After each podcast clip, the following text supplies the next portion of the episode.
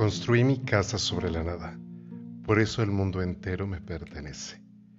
Yo soy Harry y quiero invitarte que juntos, a través de este podcast, descubramos herramientas profundas de crecimiento humano y espiritual a través del yoga, la meditación y principalmente la biodescodificación.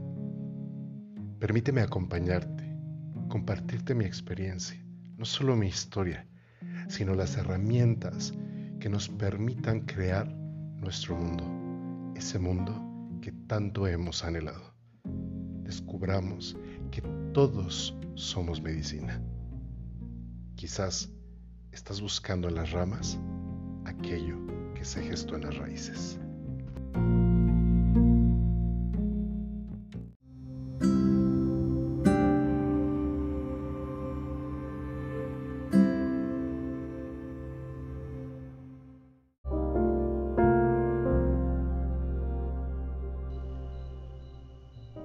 Vez que culpamos a otros nos convertimos en víctimas. Así de simple. Y esa manera de proceder nos desempodera totalmente. El arquetipo de la víctima es de gran utilidad para reconocer cuando estamos adoptando esa tendencia tan poco saludable. También nos sirve para identificar nuestra propensión a abusar de otros. Y ojo, aquí no hablo sobre víctimas reales personas que han sido sometidas a una injusticia, a maltrato, a situaciones de desgracia. Los arquetipos de la supervivencia son construcciones psíquicas que creamos de manera inconsciente. En el caso de la víctima, ésta cree y se considera una víctima, pero en realidad no lo es.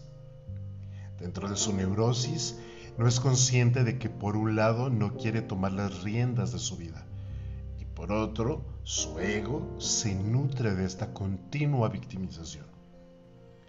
Considera que las víctimas son los buenos y los verdugos los malos.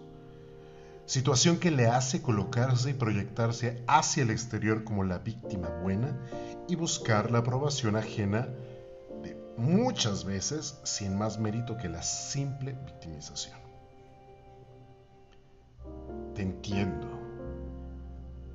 En verdad entiendo que todos pasamos por situaciones en las que nos victimizan. Y serás víctima en tus relaciones con familia, en el trabajo, en las amistades, con los desconocidos, hasta que aprendas a manejar tu poder interno y enfrentarte al famoso bullying del mundo. Todos los arquetipos tienen luz y sombra. La víctima en positivo te enseña a protegerte y establecer tus propios límites. Cuando eres consciente de tu víctima interior, empezarás a dominar su lenguaje para dejar de pensar y comportarte como una víctima. Sin embargo, en su faceta de sombra, la víctima nos lleva a autocompadecernos y pensar que el resto del mundo se aprovecha de nosotros.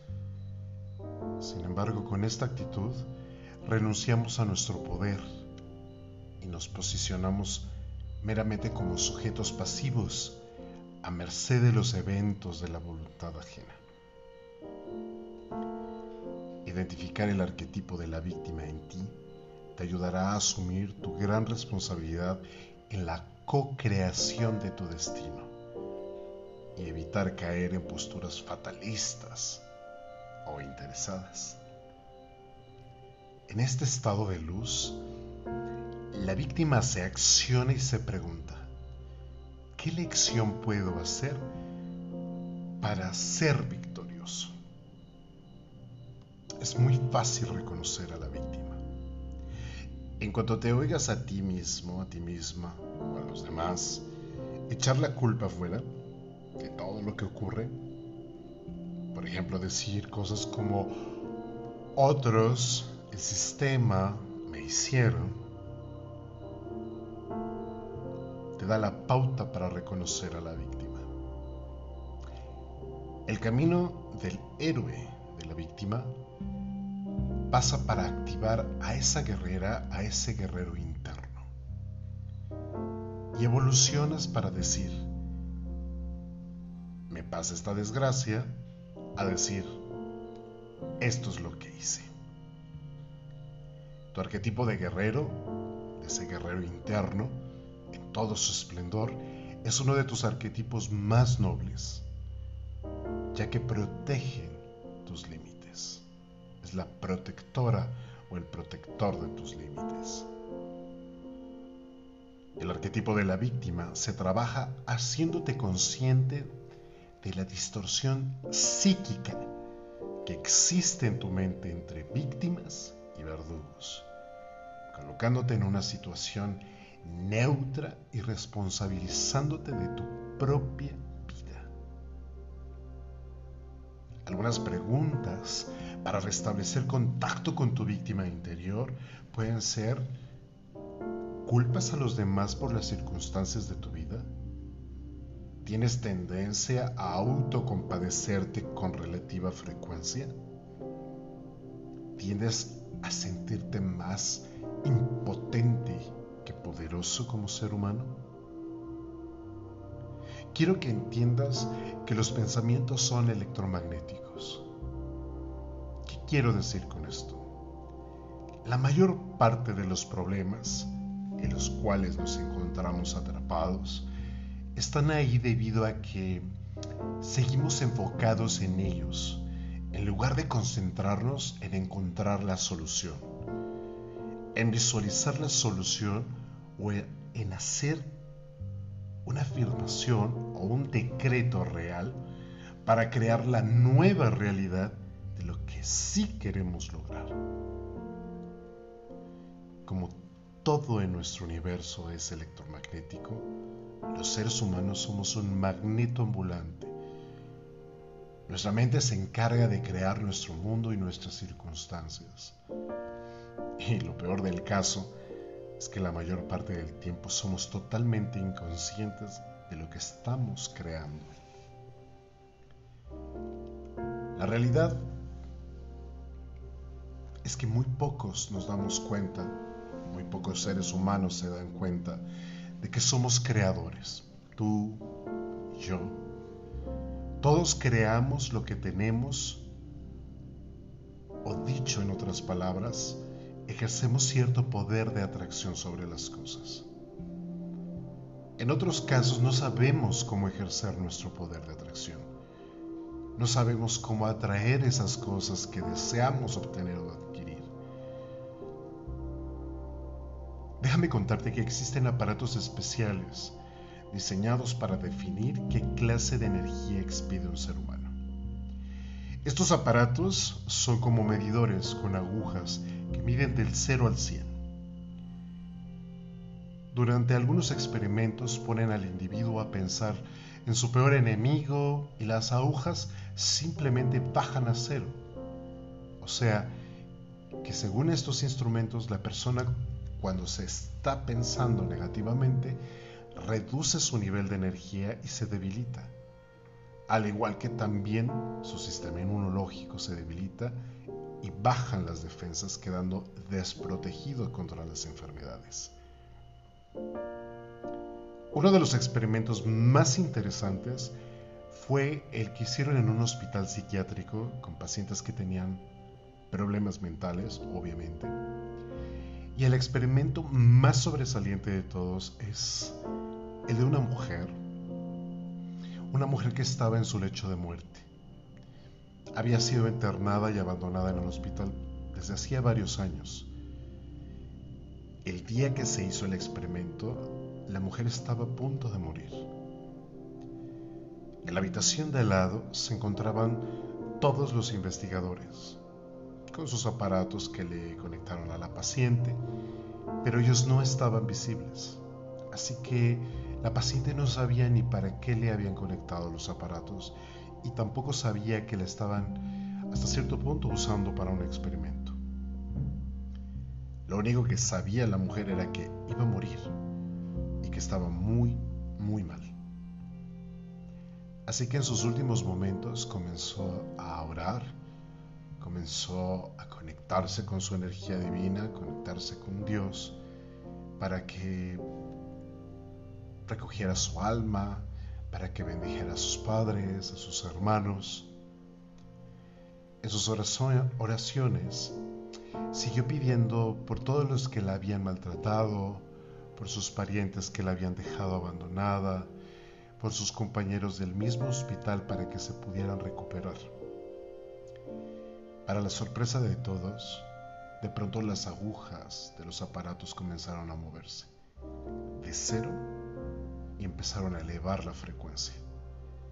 Cuando la mujer estaba pidiendo a Dios para que bendijera a su familia y que los colmara de felicidad, de bendiciones, las agujas llegaron al número 100 y de ahí después explotaron.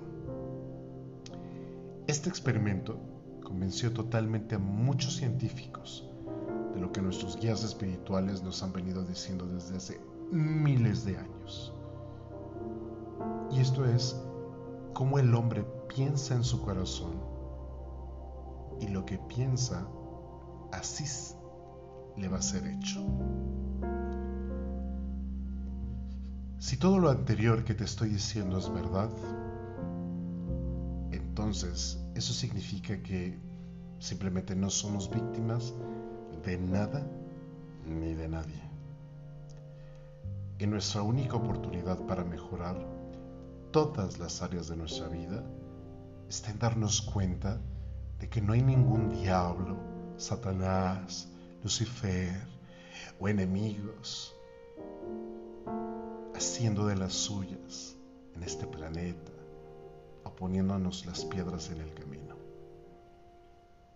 Nadie nos está atacando, nadie nos está haciendo daño. Tampoco hay una fuerza externa vigilándonos para ver si nos portamos bien y darnos lo que queremos o para castigarnos si nos portamos mal ya que siempre tenemos en la vida aquello que esperamos o que creemos que merecemos. Pero todo eso de creer o merecer, quiero que entiendas que son solo estados mentales. Creer, merecer, tener fe, esperar.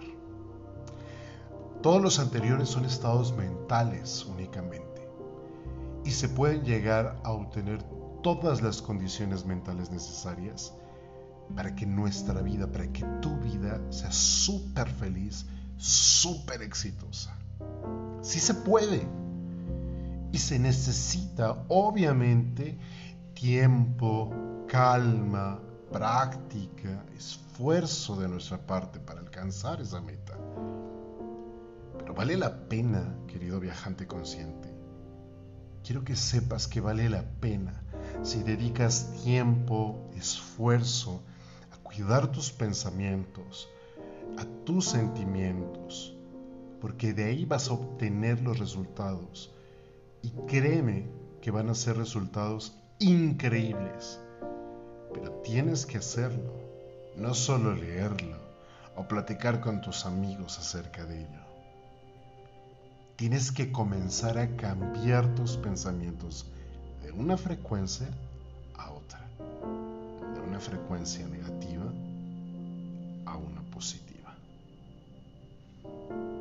Frecuencias negativas, crítica, odio, rencor, envidia, celos, preocupación, enojo, frustración, mentira, resentimiento, pesimismo,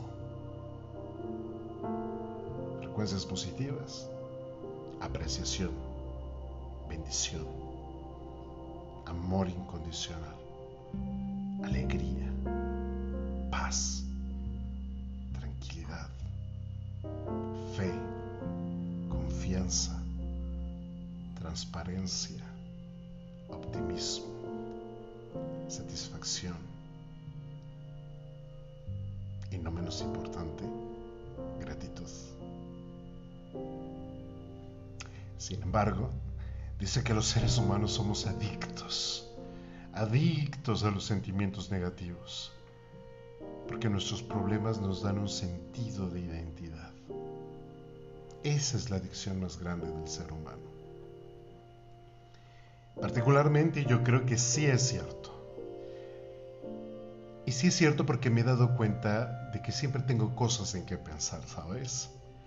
Cosas que podrían suceder si no hago esto o aquello, cosas que podrían suceder si sigo haciendo esto o aquello, algo que me dijeron y que me hizo enojar o preocuparme, algo que alguien me hizo y que me tiene molesto o de mal humor, porque creo que merezco que me traten mejor, y así sucesivamente. Pero ¿qué sucede si de pronto un día me dijeran que tengo una enfermedad incurable? Voy a contar una pequeña anécdota para ilustrarte un poquito, un poquito más este asunto de nuestras adicciones a los problemas. Hace algunos años me di cuenta de que siempre estaba pensando en algo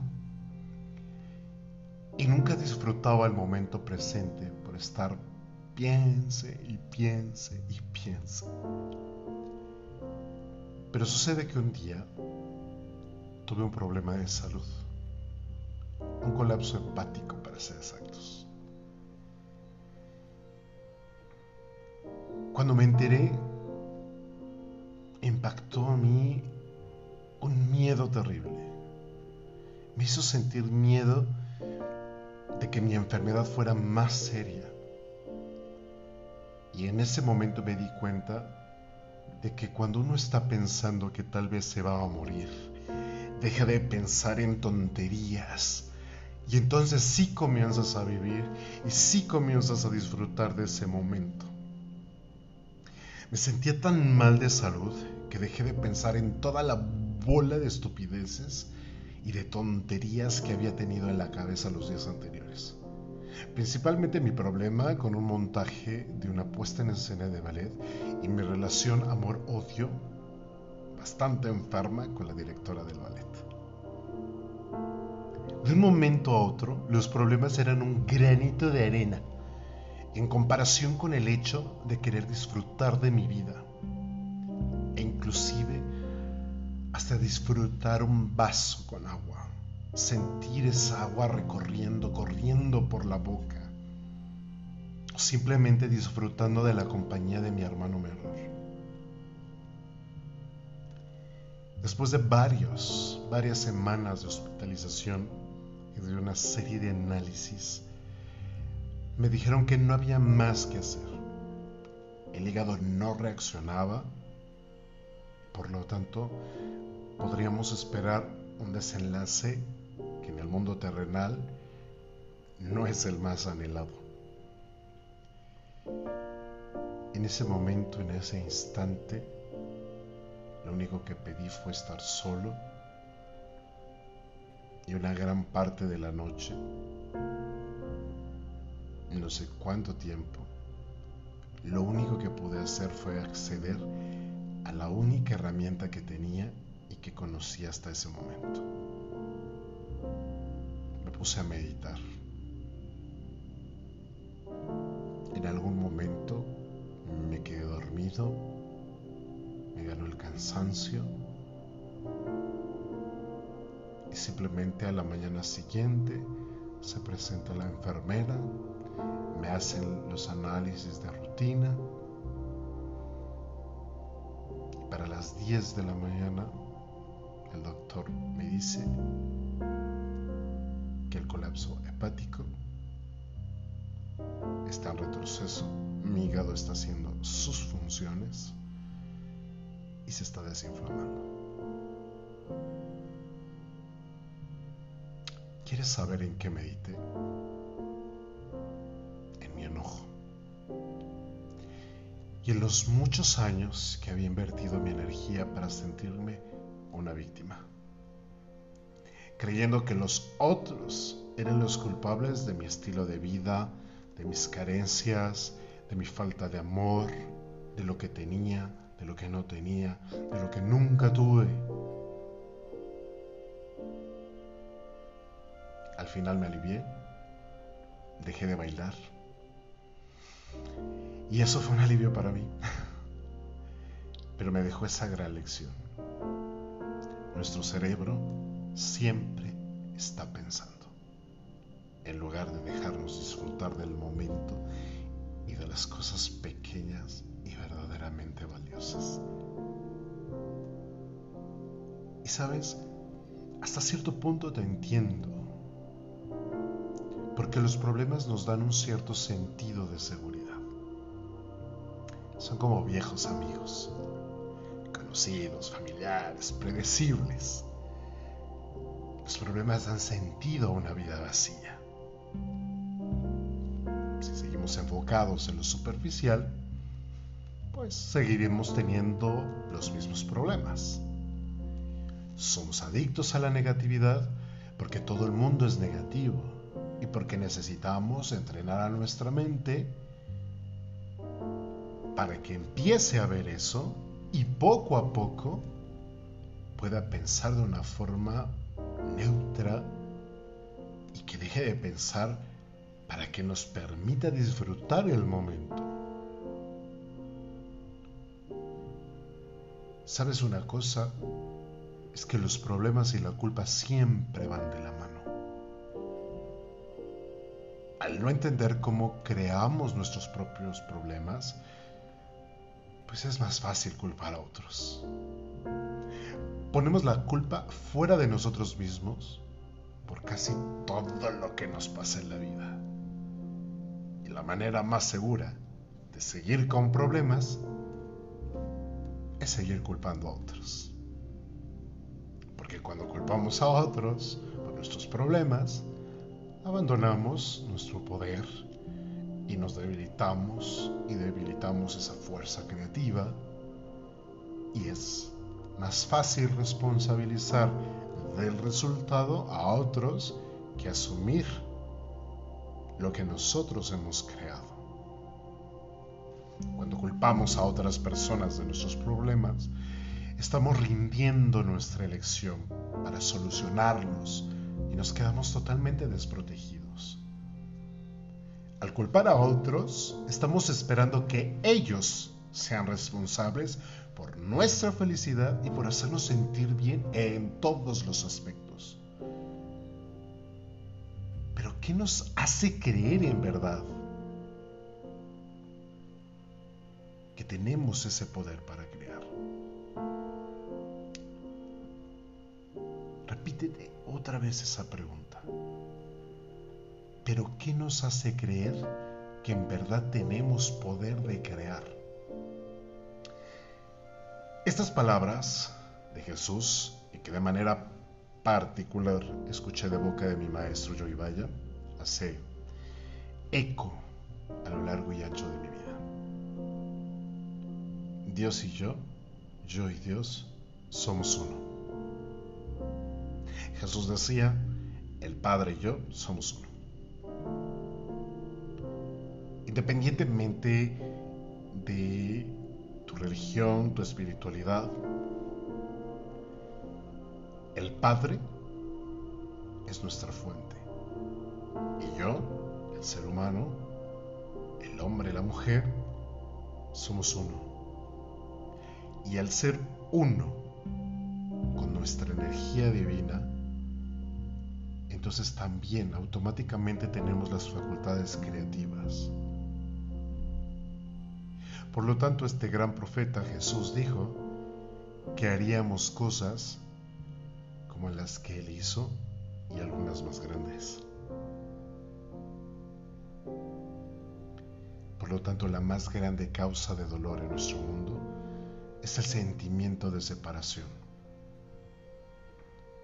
Una vez que aceptamos ser uno con el Creador, con la energía universal, con la Madre Tierra, con todo lo que nos rodea, entonces el dolor se desvanece. Tú tienes el poder de cambiar tus circunstancias o mejorarlas, porque eres una pringa de la energía. Dentro de ti hay un poder creativo. No existen víctimas, solo personas que se creen víctimas.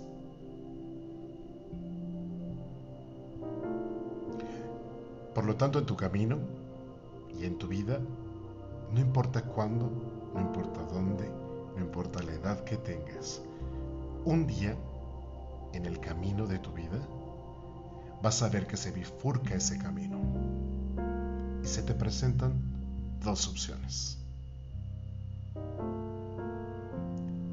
Dos papeles a representar. El de víctima o el del amo. Y a veces creemos y tenemos la imagen que el amo es el malo. ¿Entiendes? Ese es tu programa. Pero quiero que conozcas a la víctima y conozcas al amo. Y al final decidas qué camino, qué papel vas a representar en tu vida. Una persona que se considera víctima se dedica a entretener los sentimientos y pensamientos característicos de las víctimas.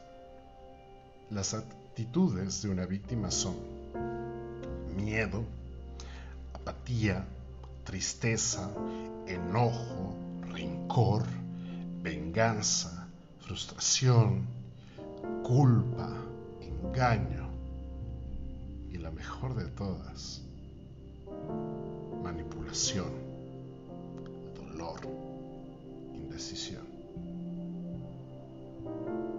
Una persona que sabe que está en control de su vida y que tiene la personalidad de amo, dirigente de su propio destino, se dedica a entretener, a crear los sentimientos y pensamientos característicos de los amos.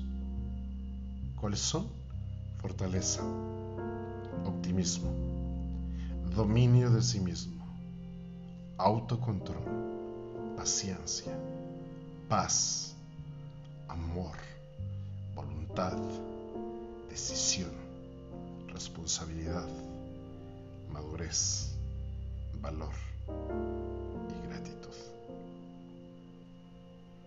Si quieres dejar de ser una víctima y convertirte en el amo de tu propia vida, te exhorto a que consideres las anteriores características de los amos y las víctimas y te examines profundamente para que observes en qué parte de tu vida estás cediendo tu poder y dedicas tus energías a tomar actitudes de un amo. El primer paso para dejar la máscara de la víctima es actuar y sentirte como un amo. Y claro, yo lo sé, no es fácil, pero sí se puede lograr. Y sé que tú puedes lograrlo. Solo anímate a dar el paso. Permítete agregar, pasar y aprender la lección. Y dejar de sentirte víctima. Sería que una vez que pasas la lección, simplemente ya no se va a volver a repetir la experiencia negativa. Porque en realidad esa experiencia se presenta en tu vida como una maestra, como un maestro, que se puso en tu vida para hacerte cambiar. Es la opción para crecer. Y como ya aprendiste la lección, pues no es necesario que vuelvas a repetirla. Yo soy Harry Bachan Singh, esto es sobre la nada. Gracias por darte este momento de intimidad, de reflexión, de autoindagación.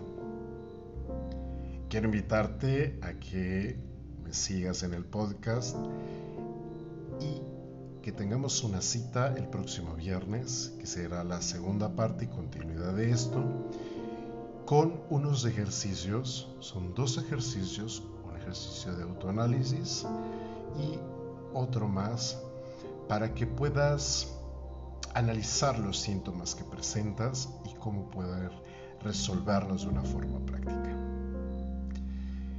Te invito a que si este podcast te ha llegado, te resuena y crees que puede resonarle a alguien más, lo compartas. No olvides activar la campanita para que te lleguen las notificaciones cuando subo un episodio nuevo. Y recuerda que viniste a este mundo a ser feliz. Por favor, no te distraigas. Nos vemos la próxima. Hasta pronto.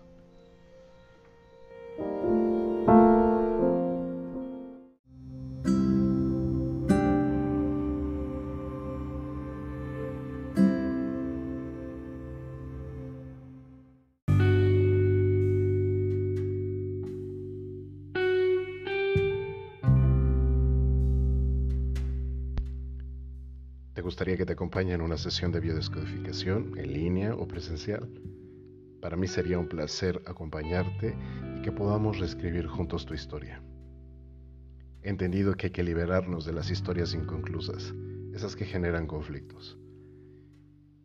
Contáctame a través de mi red social de Instagram, estoy como h-bachan, s, todo junto, y nos ponemos en contacto para crear una nueva historia, tu nueva historia.